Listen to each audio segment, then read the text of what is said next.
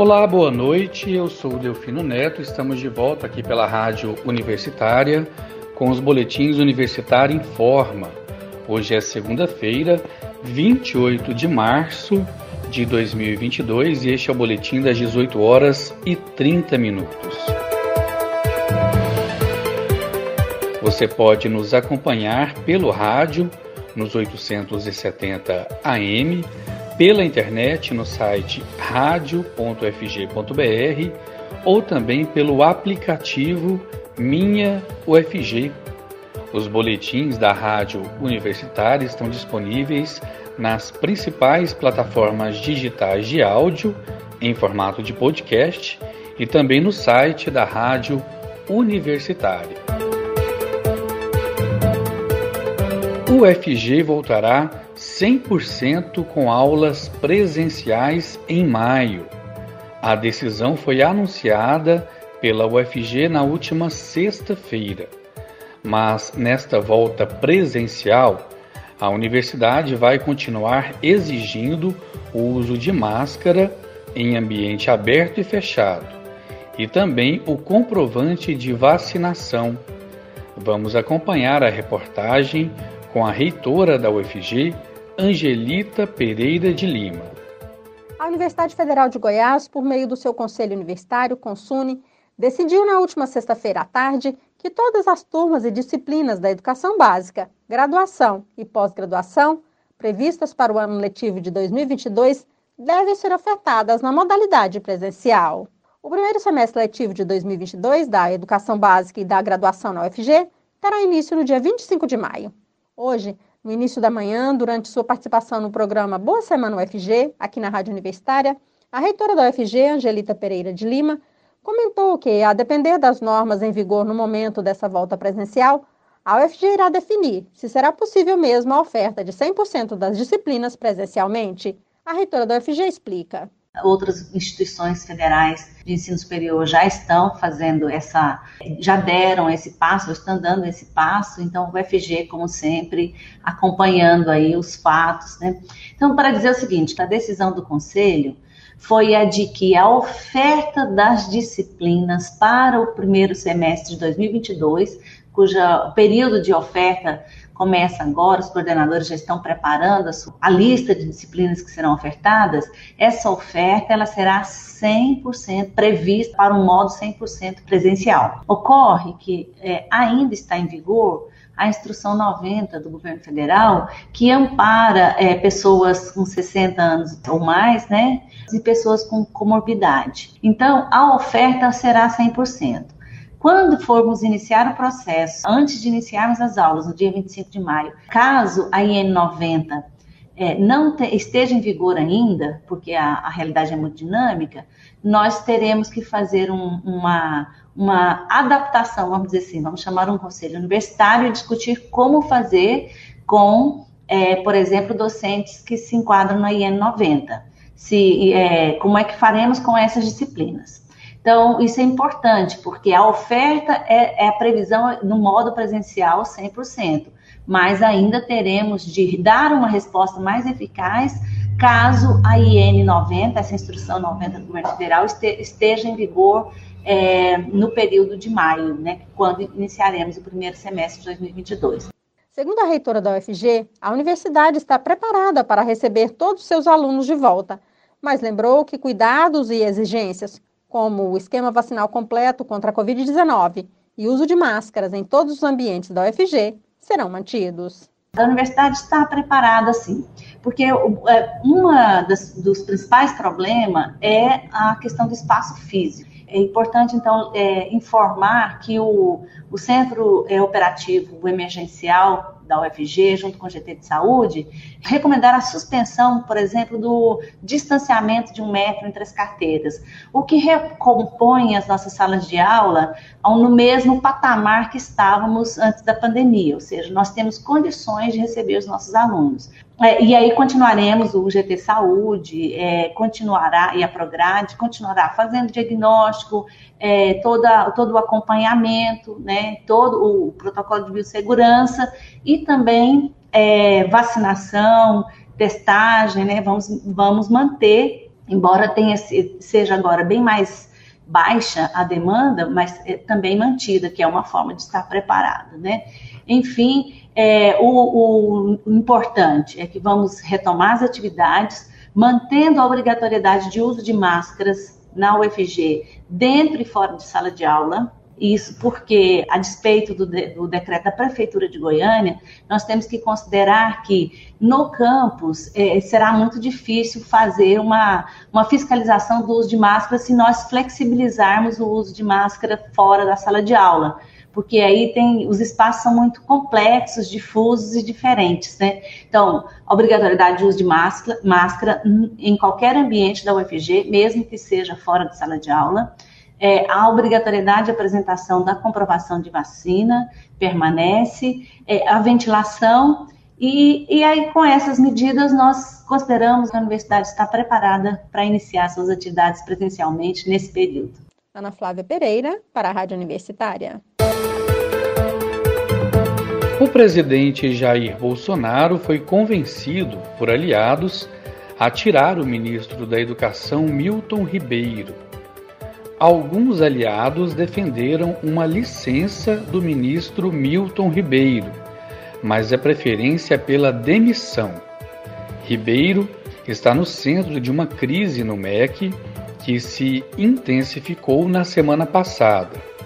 O jornal Folha de São Paulo revelou um áudio que mostra que o ministro, numa reunião com prefeitos, diz que, a pedido de Bolsonaro, repassa verbas do MEC, Ministério da Educação, a municípios escolhidos por pastores evangélicos. Na esteira da revelação do áudio do ministro, começaram a surgir diversas denúncias de prefeitos municipais de que os pastores favorecidos no MEC cobravam propina dos municípios para a liberação de verbas do Ministério da Educação. Entre os pedidos de propina relatados estavam, segundo os prefeitos, depósitos de 15 mil reais e pagamentos em ouro. A Polícia Federal já abriu inquérito para investigar eventuais irregularidades em repasses do MEC. Segundo interlocutores de Jair Bolsonaro, a crise só tende a aumentar e novas denúncias devem ser divulgadas nos próximos dias. Com isso, quem ficará mais desgastado é o próprio presidente Jair Bolsonaro, isso em ano eleitoral.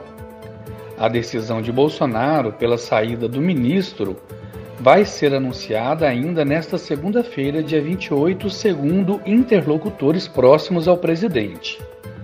No lugar do atual ministro Milton Ribeiro, interinamente deve ficar o secretário executivo do ministério, Victor Godoy Veiga. Logo que a crise estourou, Bolsonaro resistiu em demitir Milton Ribeiro. O ministro é considerado uma escolha pessoal do presidente para o MEC. Em sua live semanal, na última quinta-feira, dia 28, o presidente chegou a dizer que colocaria a cara no fogo pelo ministro. Abre aspas. O Milton, coisa rara de eu falar aqui. Eu boto a minha cara no fogo pelo Milton, minha cara toda no fogo por ele estão fazendo uma covardia com ele. Fecha aspas, declarou o presidente na live semanal da última quinta-feira. Nos últimos quatro dias, parlamentares e lideranças evangélicas no Congresso coordenaram os trabalhos pela solução do problema. Mas o presidente Bolsonaro ainda queria manter Milton Ribeiro. No sábado, o próprio ministro da Educação insistiu com o presidente que seria melhor para todos que ele saísse do governo. No entanto, parlamentares evangélicos afirmam que só ficou decidido ontem, domingo, a saída do Ministério da Educação. Milton Ribeiro é investigado pela Procuradoria-Geral da República, PGR, por suposto benefício dado a pastores evangélicos em sua gestão no Ministério da Educação. Goiás lidera o número de casos de dengue no país. Nove pessoas já morreram da doença no estado este ano. Mais informações com a jornalista Maria Cristina Furtado. O Comitê de Investigação de Óbitos de Goiás confirmou mais quatro mortes por dengue no estado na última terça-feira, elevando para nove o número de vítimas da doença em 2022. Seis óbitos de crianças estão sendo investigados. De acordo com o boletim do Ministério da Saúde, até o fim da décima semana epidemiológica, entre os dias 6 e 12 de março, Goiás, Bahia e São Paulo lideravam o ranking de mortes no Brasil, com seis confirmações ao longo dos três primeiros meses do ano. Goiás também é o primeiro em número de casos, contabilizando 35 mil confirmações até a última quarta-feira. Em relação aos casos em investigação, até o dia 19 de março, 65 mil notificações estavam sob análise, o que representa um aumento de 279% em comparação com o mesmo período do ano passado, quando 17 mil casos estavam em apuração. A explosão de casos no estado é puxada por Goiânia, que foi o município que mais registrou casos de dengue no Brasil entre 6 e 12 de março, e Aparecida de Goiânia, que ficou em quinto lugar nacional na mesma semana. Apesar do aumento descontrolado, a Secretaria de Saúde de Goiás diz que 90% dos goianos contraíram a dengue tipo 1, forma da doença que tende a não desenvolver quadros graves. O coordenador de dengue, zika e chikungunya da Secretaria Estadual de Saúde, Murilo do Carmo, aponta dois fatores principais para justificar o aumento: o alto volume de chuva no início do ano e a pandemia de Covid-19. As chuvas contribuem para o aumento do número de focos do mosquito Aedes aegypti, transmissor do vírus da dengue. A capital, por exemplo, teve o mês de fevereiro mais chuvoso desde 1937. Em segundo lugar, as medidas restritivas de combate à pandemia de Covid-19 teriam desestruturado as equipes de agentes comunitários de saúde dos municípios goianos, segundo Murilo.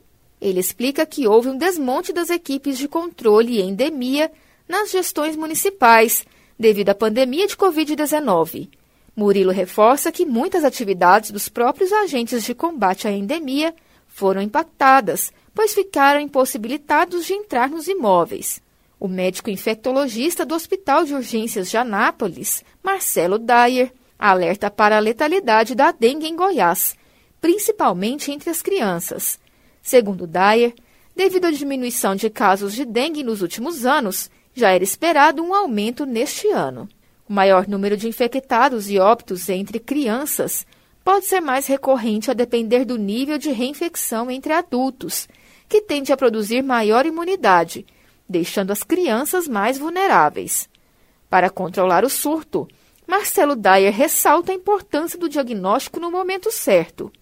Os surtos simultâneos de Covid-19, gripe H2N3 e de dengue no fim de 2021 podem ter prejudicado a percepção sobre o vírus. Dyer conta que os casos de pacientes com dengue têm apresentado sintomas mais severos do que de Covid-19 ele ressalta que as unidades básicas de saúde, UBS, precisam ser fortalecidas para atender a toda a demanda. Dois anos após a primeira morte por Covid-19 em Goiás, Estado registra 26.212 óbitos pela doença neste período. O número foi alcançado em um momento de queda dos principais indicadores, mas ainda há atraso na aplicação da dose de reforço da vacina em Goiás. A média móvel de mortes, conforme o painel Covid Goiás, da Universidade Federal de Goiás, está em queda. O prefeito de Goiânia, Rogério Cruz, confirmou novos nomes à frente de duas pastas, Procon Goiânia e Secretaria Municipal de Finanças. As mudanças foram publicadas no Diário Oficial do município desta segunda-feira. O novo titular da Secretaria Municipal de Finanças é Vinícius Henrique Pires Alves, que assume o posto deixado por Geraldo Lourenço, exonerado na última sexta-feira durante a crise interna sobre a liberação de crédito suplementar de 17 milhões de reais, enquanto Jeová de Alcântara Lopes assume o PROCON municipal no lugar deixado por Carolina Alves Pereira. Ela deve concorrer a deputado federal pelo Republicanos. Em meados de março, Rogério Cruz havia confirmado a saída de pelo menos três auxiliares até o dia 2 de abril, que é o prazo final para a desincompatibilização dos cargos públicos daqueles que pretendem ser candidatos. Entre os nomes citados pelo próprio prefeito, já constava o de Carolina Alves Pereira, que estava à frente do PROCON municipal.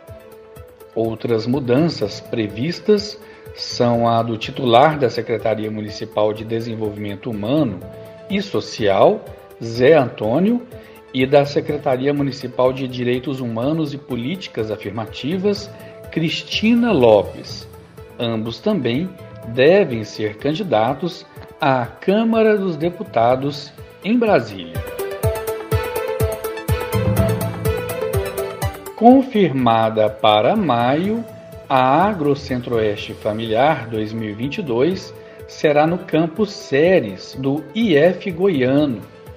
Informações com a jornalista Silvânia Lima. Está confirmada a tradicional Feira da Agricultura Familiar Agro Centro-Oeste 2022 deverá ocorrer na segunda quinzena de maio no campus do Instituto Federal Goiano, IF Goiano, da cidade de Ceres e foi lá que os parceiros organizadores da feira se reuniram para acertar os detalhes do evento.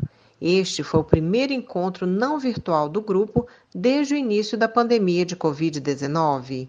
Na oportunidade, a professora da Escola de Agronomia da UFG, Graciela Corcioli, apresentou o histórico da feira aos parceiros.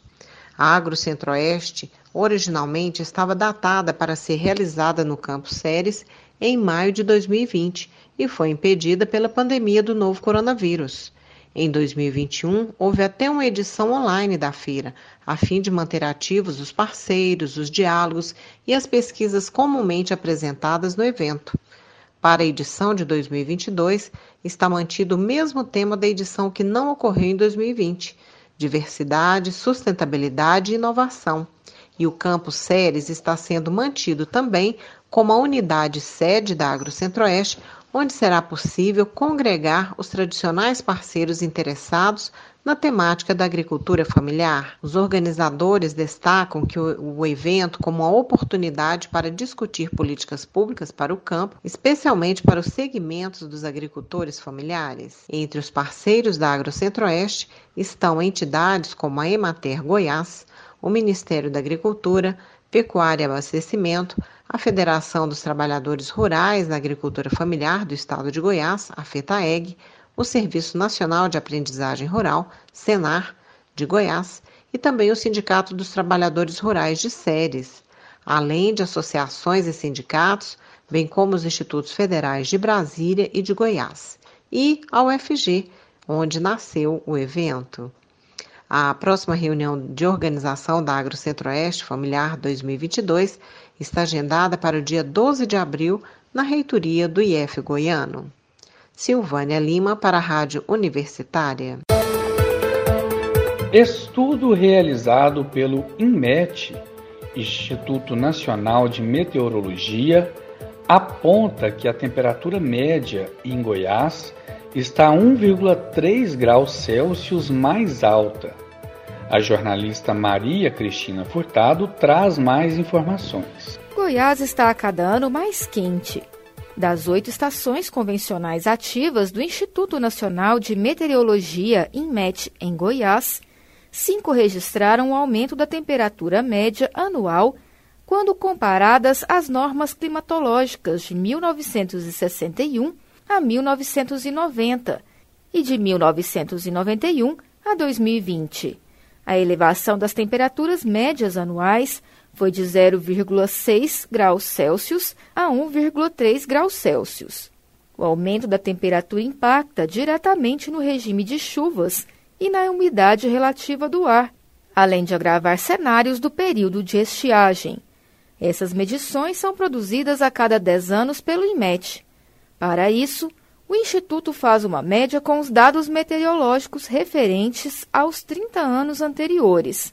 Assim, é possível estabelecer uma referência do clima para cada cidade, estado e região do país.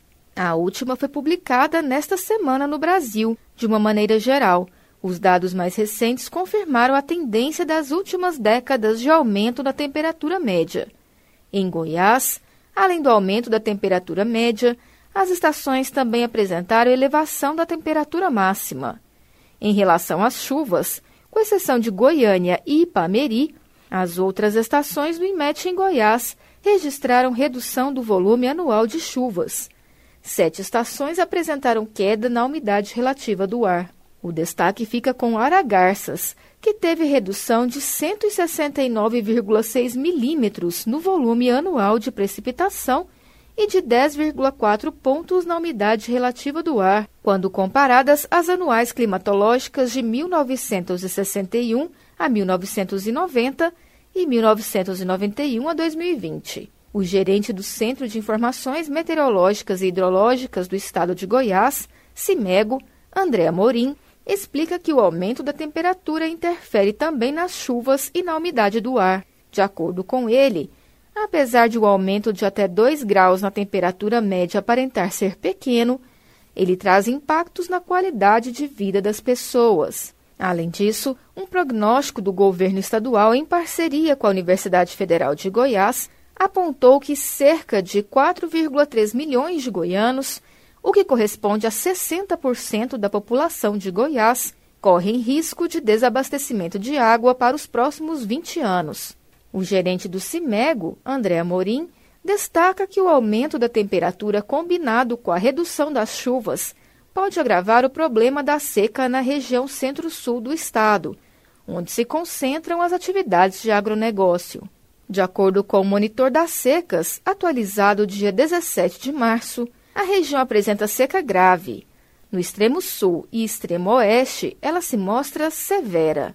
A meteorologista e chefe do INMET Goiás, Elizabeth Ferreira, se preocupa com a elevação da temperatura média em Goiás. De acordo com ela, o aumento do volume de chuvas mais concentradas e intensas em março chama a atenção. Elizabeth destaca ainda que as normais meteorológicas, ou seja, as médias históricas, são de extrema importância justamente para que os produtores rurais possam se preparar e se adaptar às mudanças, e também para o poder público monitorar as mudanças do clima no estado. Ministro Edson Fachin diz que levará caso de manifestações eleitorais no festival Lula Palusa imediatamente ao plenário do TSE. O ministro do STF, presidente do Tribunal Superior Eleitoral, Edson Fachin, afirmou nesta segunda-feira que vai levar imediatamente ao plenário da Corte a decisão que proibiu manifestações eleitorais no Festival de Música Lola Palusa. O ministro Raul Araújo, do TSE, tomou a decisão de vetar as manifestações monocraticamente, ou seja, de forma individual, neste domingo, dia 27. Ele ainda estipulou uma multa de 50 mil reais ao festival toda vez que houvesse a desobediência da determinação. O Lula Palusa recorreu. Araújo proibiu as manifestações no Lula Palusa após o PL partido do presidente Jair Bolsonaro ter acionado a justiça, alegando que as falas da artista Pablo Vittar no palco do festival a favor do ex-presidente Lula configuravam propaganda eleitoral antecipada. Decisões monocráticas são levadas ao plenário do tribunal pelo presidente da corte para os demais ministros manterem ou cancelarem a determinação. Ao afirmar que deve pautar em breve o tema, Faquim deu um sinal. Disse que o histórico do, do TSE é de defesa intransigente da liberdade de expressão. Assim que o relator liberar a pauta, irei incluir imediatamente, informou o ministro. A posição do tribunal será a decisão majoritária da Corte, cujo histórico é o de defesa intransigente da liberdade de expressão, completou. Há a expectativa entre os juristas e advogados de que o TSE já analise o caso nesta terça-feira. O veto às manifestações eleitorais gerou um efeito contrário ao pretendido pelo ministro Araújo. Artistas que subiram ao palco do Lola Palusa neste domingo protestaram contra o que classificaram de censura imposta pelo magistrado.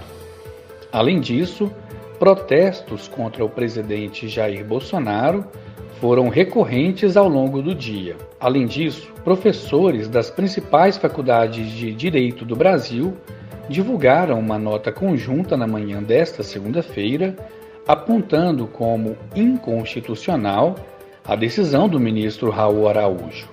Os juristas e advogados afirmam que a decisão ataca a liberdade artística garantida na Constituição e que a propaganda eleitoral não pode ser confundida com a simples manifestação de opinião, ainda que seja temente a um candidato. Abre aspas.